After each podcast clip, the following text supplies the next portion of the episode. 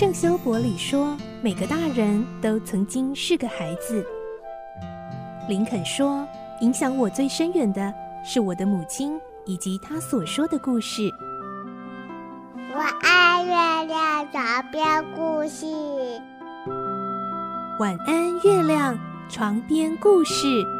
小青姐姐邀请每一位大孩子、小孩子一起听故事，不管多忙，也要和你一起听故事。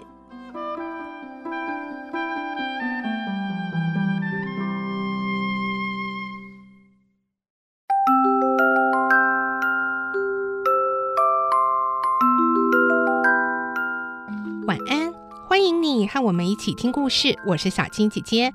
我们继续来听《仲夏夜之梦》的故事，今天是二十三集。我们会听到珀克躲在森林里，看着这些工人们演戏，结果淘气的精灵珀克又忍不住恶作剧了。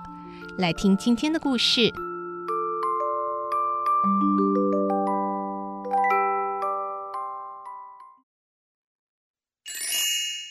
仲夏夜之梦》二十三集：珀克的恶作剧。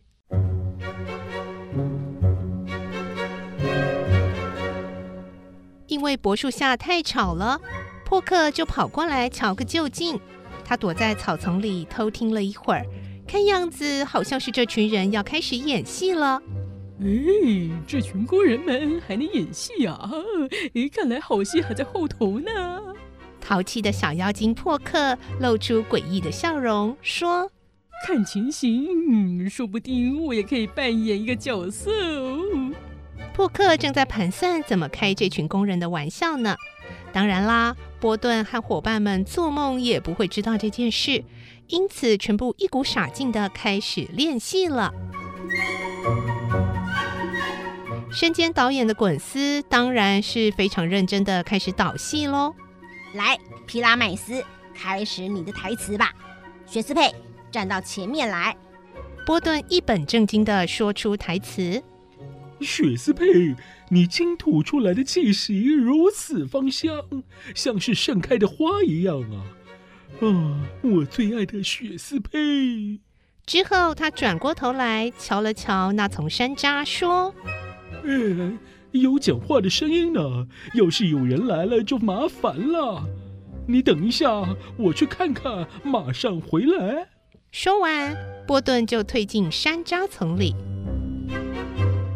珀克喃喃低语：“呵呵，多么怪异的皮拉麦斯！我活了这么大，我从来没有看过这样的皮拉麦斯呢。”说完，他也跟着波顿走了进去。弗鲁托问：“嗯嗯嗯，现在该我说了吧？呃，滚丝。”他扮演的是雪斯佩，因为太紧张了，声音有点发抖。对，该雪斯佩啦。不过你得弄清楚，刚刚皮拉麦斯是去瞧瞧有什么人，等一会儿就回来啦。开始说吧，弗鲁托。哎。光彩焕发的皮拉麦斯，你的肌肤白得像纯白的百合，诶诶，面颊像是红玫瑰。你是世界上最活泼又俊美的青年，再也没有人能像你更温柔体贴了。皮拉麦斯，我盼望着和你见面，倾诉衷情。就在奈纳斯的坟头，好吗？哎，等等等等，你连后面的台词一起说出来啦！在你说皮拉麦斯，我盼望着和你见面，那之前应该要插进皮拉麦斯的台词才对。哎，皮拉麦斯出场太慢了吧？他到底在后台干什么呢？波顿的家伙真是的！喂，波顿！滚丝提高嗓音叫了这声，接着只听见。来了来了，结果就看到波顿从那丛山楂里面走了出来，但是他竟然变了样子了！怎么就跟不认识快点跪了！伙伴们全都吓坏了，把演戏的事丢到一边，没头没脑的拼命逃跑了。他们会害怕是有道理的，因为不知道何时开始。波顿的脖子以上已经变成一头驴子的模样。变成这副怪模样后，有谁会认得出来那是真正的波顿呢？嗯，怎么样，佩不佩服啊？躲在顶着驴头的波顿后面，如此得意洋洋、小声说着的，不是别人，就是小淘气破克。他借着戏法，使波顿的脑袋变成了一个大驴头。当然，这件事除了破克以外，谁也不知道，就连波顿本人也不晓得自己已经变成这可怕的怪样。不止如此。他还很纳闷，为什么大家竟然看到了他就抛下他逃跑了呢？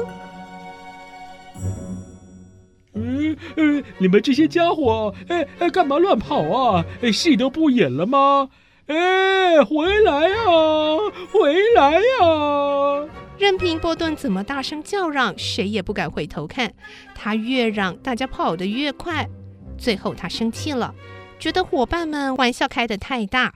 而且很可能是他们搞的鬼把戏，竟然把他抛弃在这么荒凉的地方来吓唬他。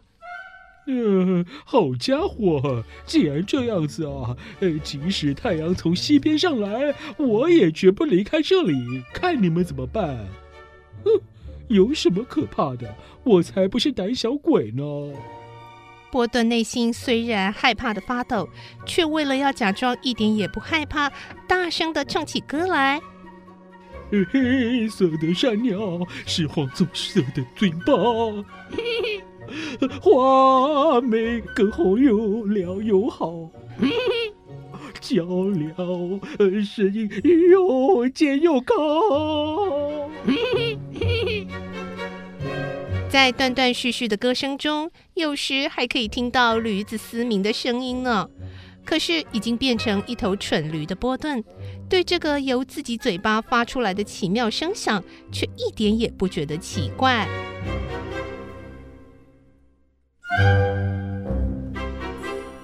在百花的卧榻上，奥白朗太太——妖精国的王妃蒂达尼亚，从香甜的酣睡中醒来。啊，多么优美的歌声！哎，是哪里的天使在唱歌啊？哪来的天使？那不就是驴头之公波顿所唱的奇妙歌声吗？但可悲的是，蒂达尼亚已经中了红花的魔力。奥白朗曾一边滴下花枝，一边小声地念着这句咒文：“等你睡起来，头一个看见的就会是你的爱人。”而现在，这个咒文已经完全支配蒂达尼亚了。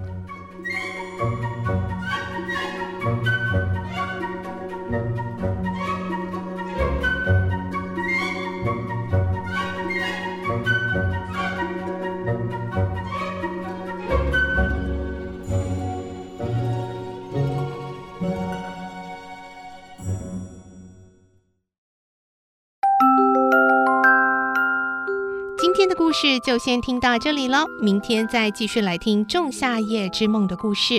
我是小青姐姐，祝你有个好梦，晚安，拜拜。小朋友要睡觉了，晚安。